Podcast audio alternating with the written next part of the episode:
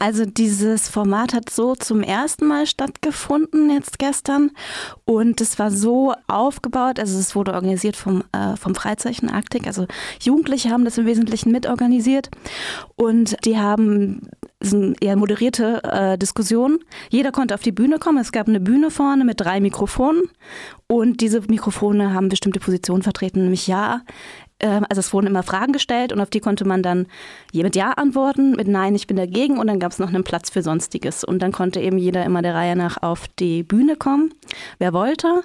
Und dann wurde das Ganze, es gab insgesamt drei Fragen und diese drei Fragen waren in drei Blöcken. Es wurde dann immer unterbrochen. Ähm, da konnte man sich einmal mit den Nachbarn austauschen. Und das, was man dann in Nachbarn äh, ausgetauscht hat, hat man dann halt nochmal vorgestellt, um das halt, genau. Und der ganze Abend wurde halt ja, sehr moderiert. Das heißt, nachdem er mit den Nachbarn diskutiert hat, wurden diese äh, Erfahrungen dann auch nochmal vorgetragen. Genau. Und es ging auch darum, eben Meinungen. Also es ging also wirklich um eine subjektive Meinung zu dem Thema Lärm. Die erste Frage war, inwieweit man sich in der Lebensqualität eingeschränkt fühlte. Und dann waren eben die Leute dazu aufgerufen, sich dazu mit ihrer Meinung zu äußern.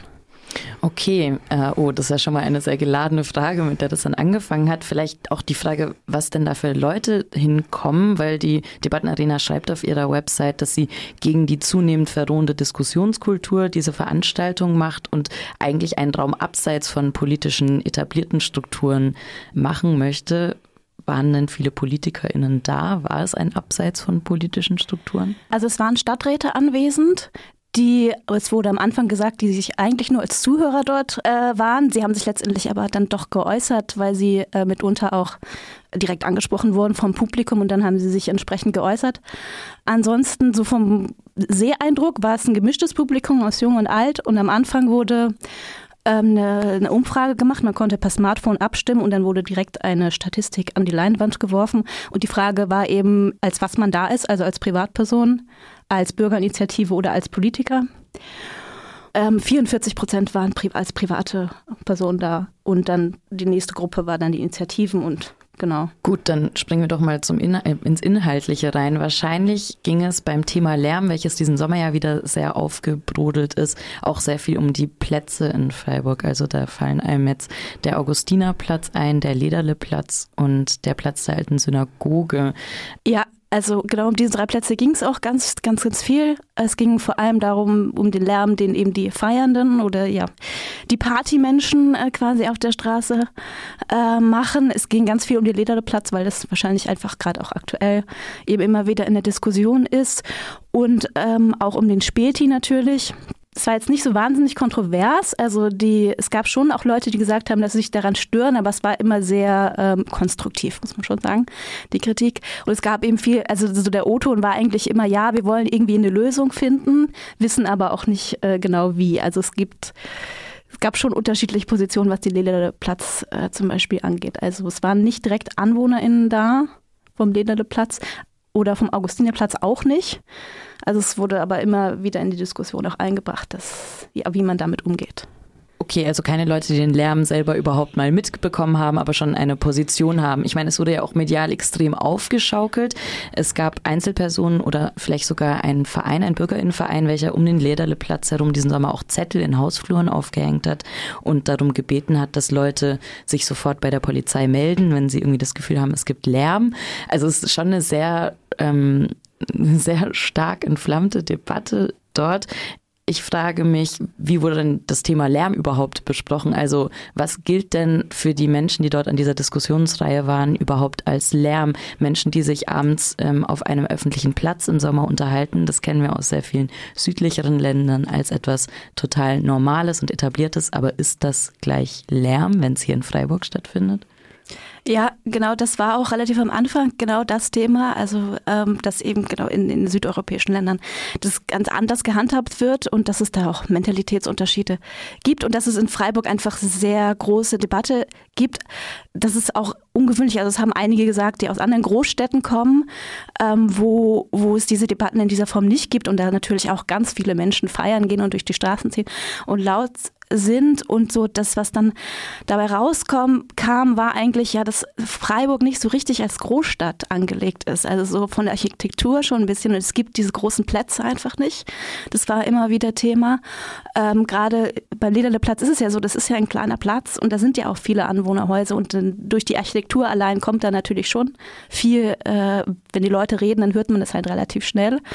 Und dann war eben immer die Frage, wo schickt man die Leute hin?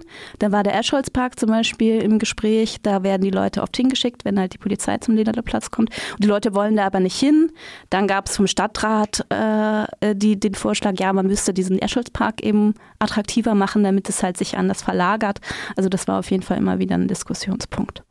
Okay, also geht es auch um stadtarchitektonische Sachen auf jeden Fall. Ähm, was ich noch fragen wollte, wurde dann auch besprochen, klar, diese Platzproblematik, aber wurde dann auch besprochen, wie überhaupt damit umgegangen wird, also wie die Leute dann von diesen Plätzen vertrieben werden. Es gab, seitdem der kommunale Ordnungsdienst eingeführt wurde, in Freiburg auch immer wieder Berichte von Leuten, die auf dem Platz der alten Synagoge gebeten wurden, nicht ähm, Skateboard zu fahren, weil das so laut sei. Wenn ich mir den Platz der alten Synagoge anschaue, sind da gar nicht so viele AnwohnerInnen. Ja, ging, ging es auch so ein bisschen darum, wie sich die Leute in diesem öffentlichen Raum irgendwie behandelt fühlen, die eigentlich sich einfach abends nicht für zu viel teuer Geld ähm, auf die Straße setzen wollen mit einem Bar, einem Bier statt in einer Bar? Ja, auch das war Thema, also dass es nicht kommerzielle Räume eben äh, geben muss und dass es halt Menschen gibt, die, die sich eben nicht ins Café setzen wollen und dass diese Plätze auch immer weniger werden, war auch auf jeden Fall ein ähm, wichtiges Thema. Und der Platz der Alte Synagoge wurde auch genannt, eben als Ausweichplatz auch, weil da eben nicht so viele Anwohner sind. Da werden die Menschen dann auch meistens vom Lederleplatz auch hingeschickt als Alternativplatz. Und es gibt dann ähm, unterschiedliche Gründe, warum sie es dann nicht machen. Ähm, es gab einige Statements, die dann gesagt haben, äh, also wir lassen uns vom Lederleplatz nicht vertreiben, auch wenn die Polizei da noch hinkommt. Also wir gehen da trotzdem wieder hin, weil es sich einfach lohnt, sich da aufzuhalten. Jetzt sagt die Website von Debatten Arena, dass es auch eine konstruktive Diskussion wird. War es lösungsorientiert? Also was war so ein bisschen das Ziel der Veranstaltung und wurde es erreicht? Weil wenn es sagt, abseits von einem politischen Raum soll diese Lärmdebatte stattfinden, dann hört sich vielleicht der Gemeinderat an, was haben die Bürgerinnen und Bürger zu sagen. Da kommen dann aber auch nur bestimmte Leute vielleicht hin. Das ist ja jetzt kein wirklicher Querschnitt gewesen vielleicht. Also genau, sah es so aus, als ob es da jetzt irgendetwas Konstruktives vielleicht rauskommen könnte. Ja, es ist eine schwierige Frage. Also es gab am Ende die Frage, äh, äh, sehr konkrete Frage, was sind Vorschläge? Und es wurden auch recht konkrete Vorschläge gemacht von den Teilnehmenden. Ähm, zum Beispiel gab es einen Vorschlag, es gibt so wohl so Hamburger Clubfenster, nennt sich das. Das sind, äh, also ich selber habe davon noch nie gehört, aber es sind eben so schallisolierte Fenster. Ähm, ob man äh, sowas einführt. Es gab den Vorschlag, Lärmzonen einzuführen in der Stadt. Das heißt, dass man die ausweist. Das, ich weiß nicht, inwieweit es da also äh, schon Modelle gibt in anderen Städten, aber das war ein Vorschlag, den die Stadt relativ schnell gesagt hat. Also das stellt sie sich sehr schwierig vor, weil es gibt ja überall auch Wohnhäuser und wenn jetzt mein Wohngebiet zu einer Lärmzone erklärt wird, wird das wahrscheinlich auch wieder schwierig. Ja, also es gab so ein paar Vorschläge, die schon recht konkret waren, ja, aber was ich mich frage, gerade bei diesen Clubfenstern, ist also so Straßenlärm und wenn man an den großen Hauptstraßen wohnt, also das war ganz wenig eigentlich ein Thema. Also es ging wirklich immer um diesen Feierlärm und es wurde, kam ab und zu mal die Frage auf, ja, was ist denn eigentlich Lärm? Also die Leute, die an dem Güterbahnzug wohnen, die beschweren sich halt nicht so krass wie die Leute da, wo gefeiert wird. Also das scheint, das Lärm scheint nicht eigentlich der Hauptpunkt zu sein, um den es da so geht. Ja, oder an der B31, die ganze Schwarzwaldstraße hoch. Also im, im Grün ist das auch, dem Quartier hier, in dem auch Radio Dreieckland sitzt, im Greta-Areal. Es ist auch immer wieder Debatte, vor allem um den 1. Mai herum wird hier gefeiert. Und es gibt vom Bürgerverein Innenstadt auch immer äh, heftige Stimmen gegen den Kiosk zum Beispiel oder das Kiez, eine Bar hier, wurde auch so über den Lärm vor ähm, Freiräumen und vor Bars gesprochen. Jetzt habe ich es gerade selber Lärm genannt. Ich meinte die Unterhaltung.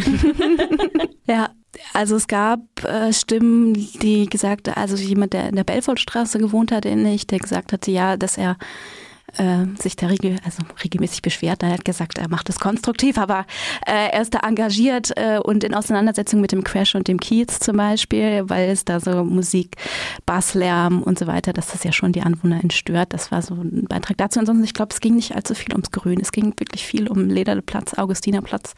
Und wurde auch irgendwie das Amt für öffentliche Ordnung erwähnt, verschiedene politische Linien der Stadt besprochen? Ja, es war jemand da vom Amt für öffentliche Ordnung, genau. Da gab es einmal einen Beitrag, der recht viel Raunen verursacht hat, als es darum ging, dass er behauptet hat, es gäbe kein Clubsterben in Freiburg und äh, das wäre alles eine Frage der freien Marktwirtschaft. Und die Stadt wäre nicht dafür verantwortlich, äh, also Bars zu schaffen. Also das war eine Reaktion auf einen Beitrag von einer anderen Person, die halt gesagt hat, ja, dass das eben mit dazu beiträgt, dass Menschen keine Räume haben. Ähm, also vor allem Räume, die sehr günstig sind äh, äh, oder wo man gar nichts zahlen muss, ähm, dass es auch mit diesem Clubsterben eben zusammenhängt und dass es eben auch Kulturschaffenden insgesamt sehr, sehr schwer gemacht wird, durch verschiedene Auflagen, durch die hohen Mieten überhaupt an Räume zu kommen. Und das ist natürlich, hat das was mit der Stadt zu tun. Die Stadt kann da sicher schon was tun, ja.